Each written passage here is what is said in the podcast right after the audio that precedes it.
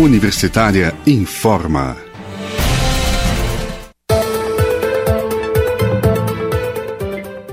Olá, bom dia. Na Universitária agora são 10 horas e minuto. Eu sou Ana Flávia Pereira e estamos começando aqui pela rádio da Universidade Federal de Goiás os boletins informativos desta quinta-feira, 25 de fevereiro de 2021.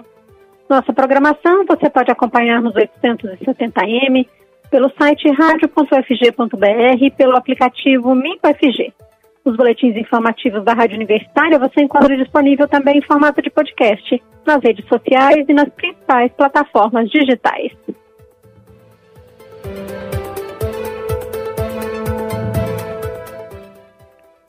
O registro do primeiro caso de Covid-19 no Brasil completa um ano amanhã, 26 de fevereiro.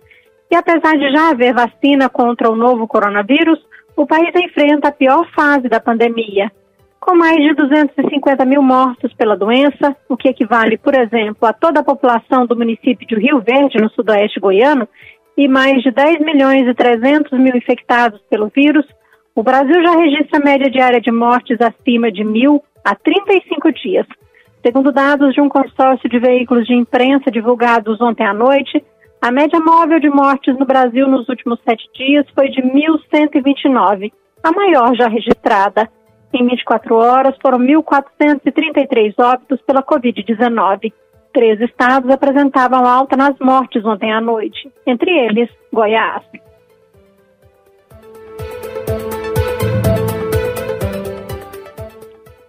Segundo dados de ontem à tarde da Secretaria de Saúde de Goiás, em 24 horas o estado confirmou mais 3.333 novas infecções pelo novo coronavírus e 51 mortes. As vítimas fatais da Covid-19 em Goiás já passam de 8.400 e o total de infectados se aproxima de 390 mil. Dez hospitais da rede estadual de saúde de Goiás registravam ocupação máxima em seus leitos de UTI ontem à tarde nas cidades de Goiânia, Trindade, Formosa, Rio Verde, Jaraguá, São Luís de Montes Belos, Porangatu e Catalão. Na rede pública estadual de saúde, a ocupação de leitos de UTI exclusivos para a Covid-19 estava em 92% ontem à tarde. Na enfermaria, a taxa era de 63%. Em Goiânia, na rede municipal de saúde, os leitos de UTI destinados a pacientes com coronavírus tinha taxa de ocupação de 74% e na enfermaria o índice era de 82%.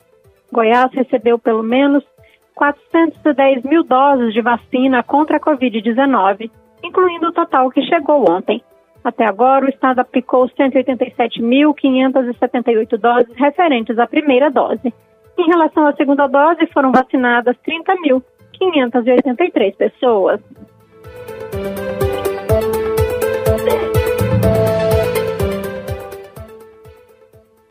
Como tem feito estados e municípios em todo o Brasil, Goiânia também tem, a partir de hoje, regras mais rígidas e restritivas para a realização de eventos e para o funcionamento do comércio. Bares e restaurantes deverão fechar as portas às 22 horas e o atendimento fica limitado a 50% da capacidade. O uso de som, ao vivo ou eletrônico, fica totalmente proibido. Eventos particulares estão proibidos, incluindo festas de casamento e desfiles, bem como o uso de salões de festas, em condomínios horizontais e verticais. O comércio da Rua 44 só poderá funcionar de quarta a sábado, entre 7 da manhã e 3 da tarde, mas o local pode continuar recebendo caravanas de comerciantes. Segundo o secretário municipal de saúde de Goiânia, Durval Pedroso, as medidas foram adotadas depois que a prefeitura identificou locais com maior foco de aglomeração e maior risco de transmissão do novo coronavírus. O boletim epidemiológico de ontem à tarde da capital mostrava mais de 110 mil pessoas infectadas pelo novo coronavírus e 2.600 mortes pela Covid-19.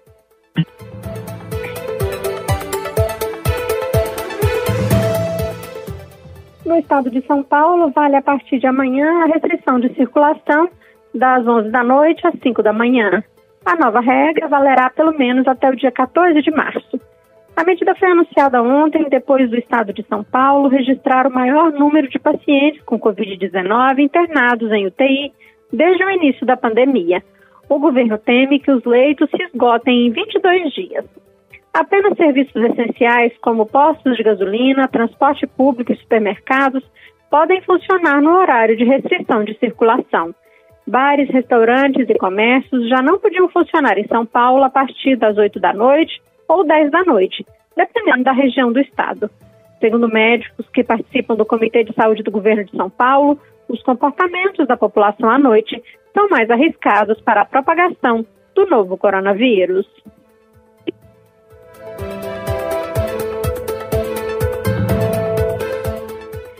Pernambuco, o governo do estado também decretou o toque de recolher em 63 municípios a partir de amanhã e até o dia 10 de março.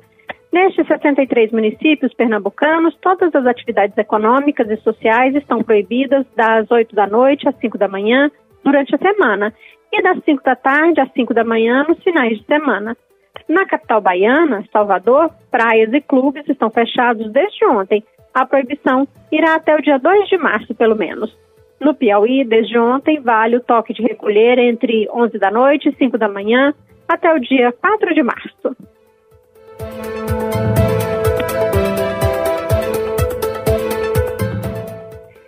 A pandemia da Covid-19 evidenciou mais uma fragilidade do Brasil: a alta dependência de insumos importados da China para a fabricação de vacinas e o sucateamento de laboratórios e fábricas usadas para produzir imunizantes no país.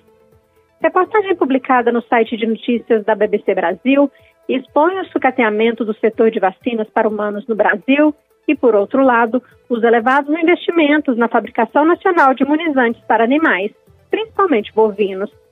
Na década de 1980, o Brasil tinha pelo menos cinco institutos capazes de produzir vacinas. Atualmente, são apenas dois em operação: o Biomanguinhos, da Fiocruz, no Rio de Janeiro, e o Instituto Butantan, em São Paulo.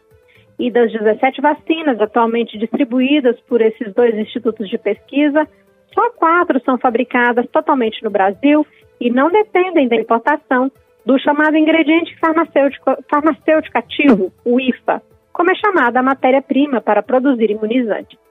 A contradição é que enquanto o Brasil importa a grande maioria das vacinas usadas pelo Sistema Único de Saúde, o SUS, mais de 90% das vacinas para bovinos são fabricadas no país, segundo o Sindicato Nacional da Indústria de Produtos para a Saúde Animal.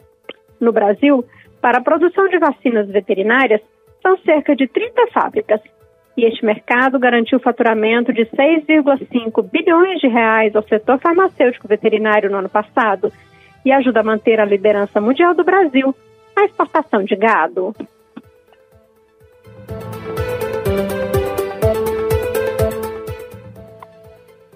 Realidade de dependência brasileira de insumos e vacinas para humanos e outros países não é coisa antiga. Segundo o fundador e primeiro presidente da Agência Nacional de Vigilância Sanitária, Anvisa, Gonzalo Vecina Neto, na década de 1980, o setor de pesquisa e fabricação nacional de vacinas para humanos viveu um auge de.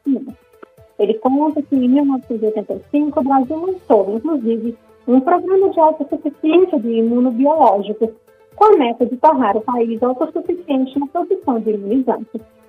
Recursos do Ministério da Saúde foram transferidos em peso para quatro instituições de pesquisa: Biomanguinhas, Instituto de Santana, Fundação Ezequiel Dias e Instituto Vital Brasil.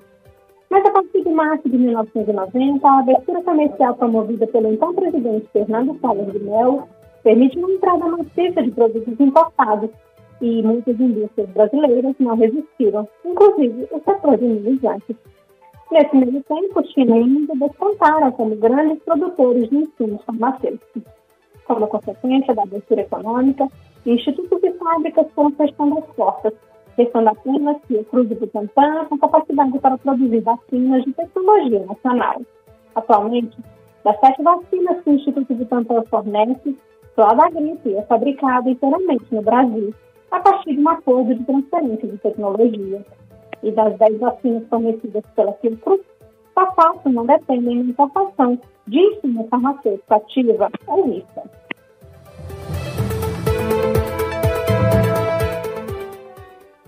Segundo a microbiologista Ana Paula Fernandes, professora da Universidade Federal de Minas Gerais, UFMG, o grande gargalo na indústria nacional de vacinas está na ausência de laboratórios tecnológicos e plantas fabris para viabilizar a transformação da pesquisa em produto final.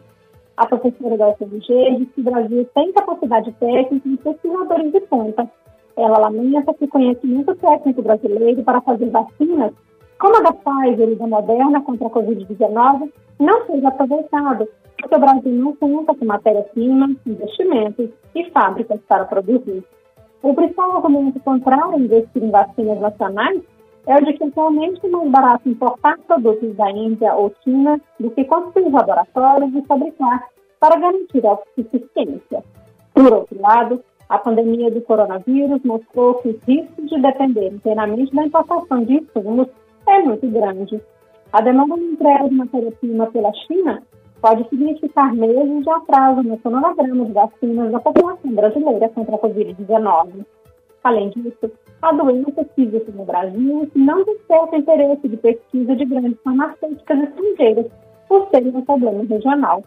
A professora da FMG explica que há, por exemplo, um tipo de malária que é comum no Brasil, mas não em outros países. Cientistas brasileiros também argumentam que investir na infraestrutura de fabricação nacional de imunizantes é importante para fazer frente ao coronavírus, especialmente diante de evidências de que as vacinas contra a Covid-19 terão que ser atualizadas constantemente para responder a variantes do coronavírus. O grupo de pesquisa da microbiologista Ana Paula Fernandes, da UFMG, já terminou a fase pré-clínica de estudos para a produção de uma vacina brasileira contra a Covid-19. E, segundo a pesquisadora, a resposta obtida foi excelente.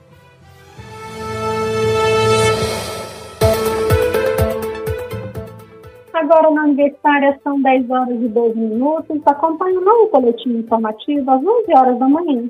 Nossa programação você pode seguir pelos 870M, pelo site radiocompleto.br e pelo aplicativo UFG. Nós também estamos nas redes sociais.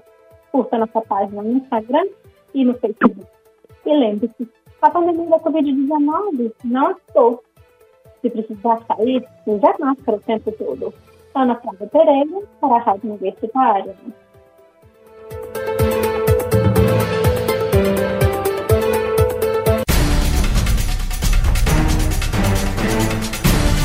Universitária